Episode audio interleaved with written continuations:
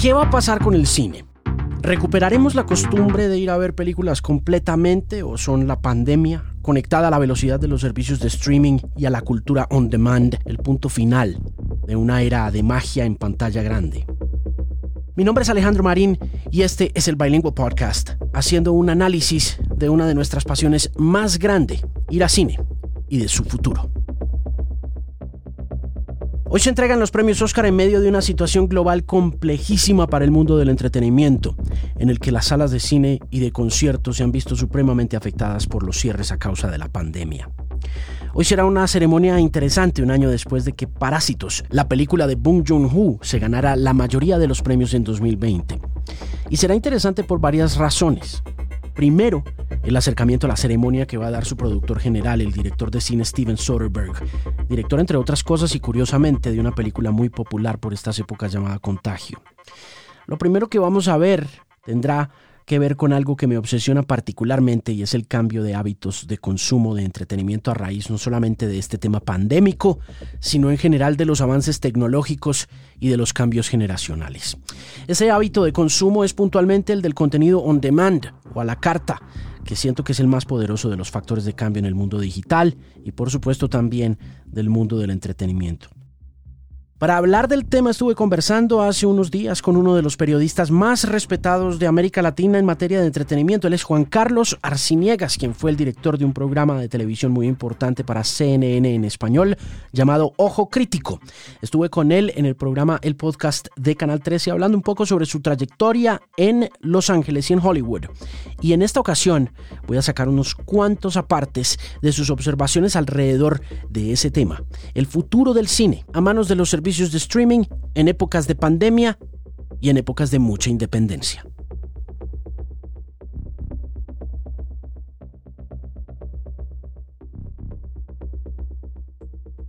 ¿Cómo estás? ¿Qué ha pasado?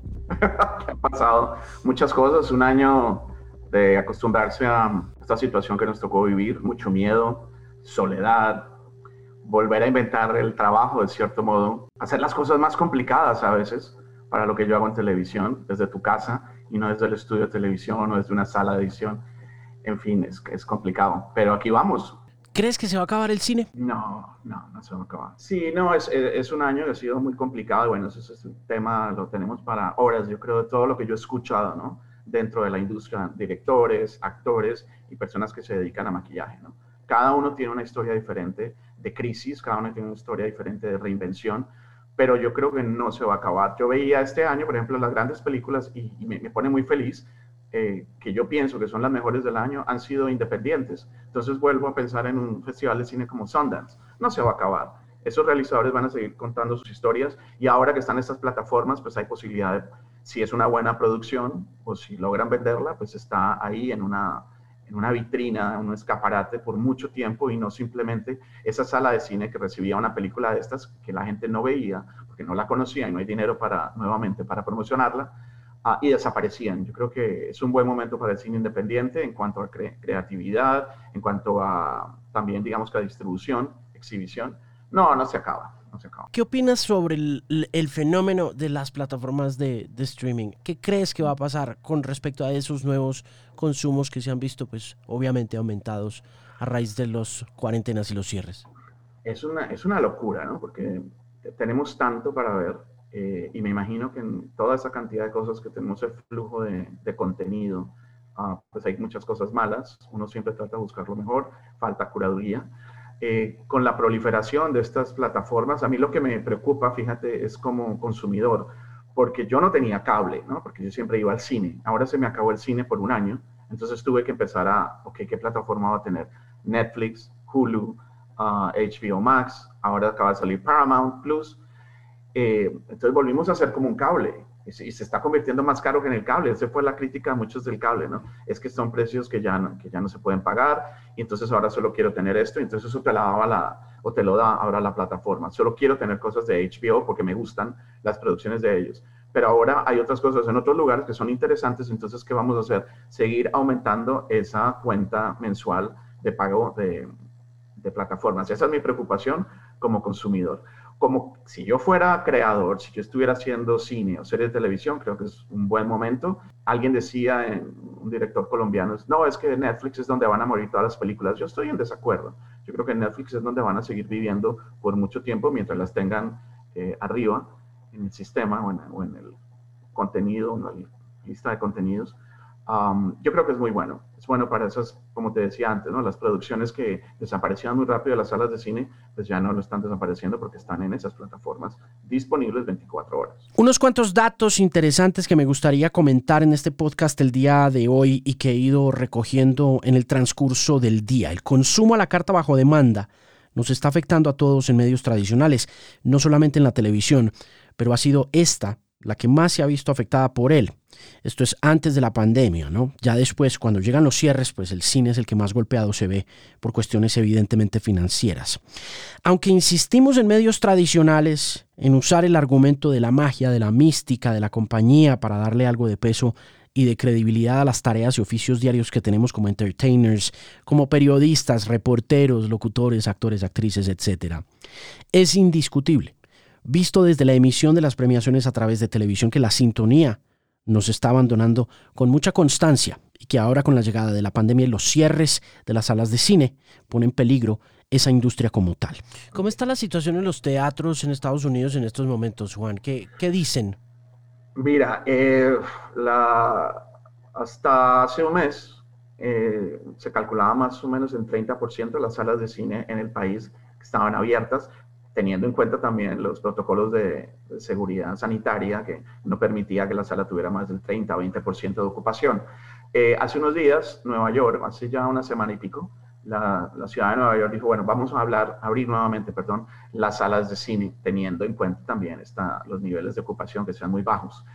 Um, eso es una gran noticia, porque Nueva York junto a Los Ángeles son los mercados más importantes de exhibición en el cine. Yo vivo en Los Ángeles, las salas de cine siguen cerradas acá. Esto para mí, pues, como te digo, ha sido un, año de duelo, de no poder ir al cine y ver las películas como me gusta verlas. Ah, pero lentamente se van abriendo. Ahora, con el tema de la vacuna, entonces la, la gente se ha puesto más tranquila, pero yo no sé si realmente cuando se vuelvan a abrir, la gente vaya, ¿no? Eh, y que lleguemos a ver las salas mm, llenas como era antes, cuando hay una película de superhéroes que estaba agotado y que se ponía en todas las salas de un multiplex por varios días y todas estaban llenas todas las horas. Yo creo que eso no va a ocurrir en mucho tiempo.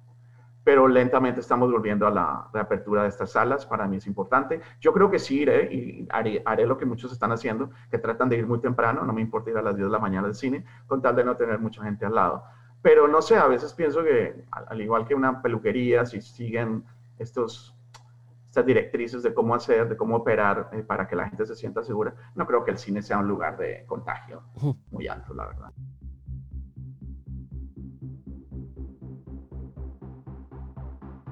El año pasado nada más, la ceremonia en la que Parasite se ganó el premio a mejor película tuvo 23.6 millones de televidentes según Nielsen, la firma encargada de recopilar los números de sintonía de eventos como este, como los Grammy, como los Globo de Oro, etc. En la década de los 80, puntualmente en 1983, cuando Gandhi fue la ganadora, dice Nielsen que la sintonía fue de 50 millones de personas, lo que supone desde entonces hasta hoy, básicamente, una disminución del 50% del público televidente. Y la razón es porque ese consumo de televisión o incluso de radio, por appointment, como lo llamamos, o por cita, dejó de interesar. Mucha gente en los medios se pregunta ¿por qué? Y la razón es porque el control del usuario sobre lo que escucha o lo que ve hoy en día es absoluto con respecto a 25 o 30 años. Hace 25 o 30 años, las únicas opciones que se tenían eran la radio y la televisión para entretenernos. Hoy en día ni siquiera hay una canción verdaderamente exitosa que uno pueda decir que está allá afuera y que conoce todo el mundo porque todo el mundo tiene gustos distintos y los satisface o los sacia a través de diferentes servicios de streaming como YouTube, en el caso particular de la música que siento yo que es el gorila de 800 kilos en el negocio del entretenimiento musical, y ahora pues con Netflix, Disney Plus, con Hulu, con Amazon Prime y con todas las plataformas de streaming que están saliendo cada vez más rápidamente para competir en ese negocio del entretenimiento por televisión conectado a la Internet. ¿Cómo estuvo el año cinematográficamente hablando en términos de realizaciones audiovisuales? Acaban de pasar los Golden Globe, que les fue bien regular, ¿no? Muy mal. Los índices de sintonía cayeron en más del 60%. Perdieron dos tercios de su audiencia usual. Tú sabes que el, el, evento más importante de televisión cada año es el Super Bowl, que llega a 100 millones, estamos hablando solo en Estados Unidos, de espectadores. Luego le sigue el Oscar, y el Oscar puede estar en 18, 20 millones. Eso, esas ceremonias han ido decayendo también en, cuanto a, índices de sintonía. Y el Globo de Oro, pues tuvo que 6 millones esta vez cuando tenía 17 el año pasado, más o menos son las cifras. Eh, sí, estamos, está demostrando que era difícil, porque el Globo de Oro, a diferencia del Oscar, es realmente una fiesta de amigos donde todos están apretujados. Yo he estado ahí varias veces. Y tú sientes ese ambiente de fiesta en la ceremonia. Acuérdate que ahí no hay canciones, no hay números de comedia y era difícil que se pudiera recrear un poco ese ambiente de camaradería estando todo el mundo en su casa. Y, había cosas interesantes, ¿no? A mí me gustó ver a una Jodie Foster en su casa, en pijama, con su esposa, que por tantos años no hablaba del tema gay, pero aquí no tuvo que hablarlo, sino nos mostró que se estaba cómoda en su casa. Sin embargo, bueno, hay otros factores, yo creo, las películas. La gente no ha visto todas las películas, pero al mismo tiempo Netflix se ha convertido en en el líder de todo esto. Entonces, entre los, entre los nominados eran liderando por encima de los estudios tradicionales de televisión y cine. Y luego, cuando se dieron los premios, también se llevaron el mayor, número de, galardones. Pero la gente decía, pues yo no he visto esa película, ¿y dónde se puede ver? No todo el mundo tiene acceso a todas las plataformas, ¿no? Por lo que te decía, eso, eso es dinero. Um, y otro tema, yo creo que también la gente, es un año especial, y estamos revalorando todo y que se han revalorado, vale la pena ver este tipo de programas. Ahora, el otro, lo otro que estoy pensando es que en las premiaciones lo que a la gente le gusta ver realmente es la alfombra roja. Cierto. Después apagan, a muchos, a mí no, yo quiero llegar hasta el final, cuál es la mejor película del año. Pero mucha gente ve esto por, por, por los vestidos, por las entrevistas en la alfombra roja, y esta vez no hubo. Entonces también ahí no, no tuvieron ese gancho al inicio. Sin embargo, y a raíz de los altos costos de la pauta en estos medios como la radio y la televisión en este tipo de eventos, particularmente de la televisión, cuando se trata de los premios Oscar o de los premios Grammy, el espíritu premium de esas premiaciones permite que en publicidad se logren unas cifras récords de ventas. El año pasado, los Oscar generaron 145.4 millones de dólares en comerciales, una cifra superior a la de recaudo de publicidad en 2019, que generó 128 millones de dólares. Cada comercial está costando alrededor de 2 millones de dólares. Y eso, conectado al contrato que ata a la cadena ABC a la transmisión de los premios hasta 2028, significa que los Oscar y probablemente muchas otras premiaciones televisadas de esta índole, que también seguramente están atadas a contratos de largo aliento, no vayan a cancelarse pronto.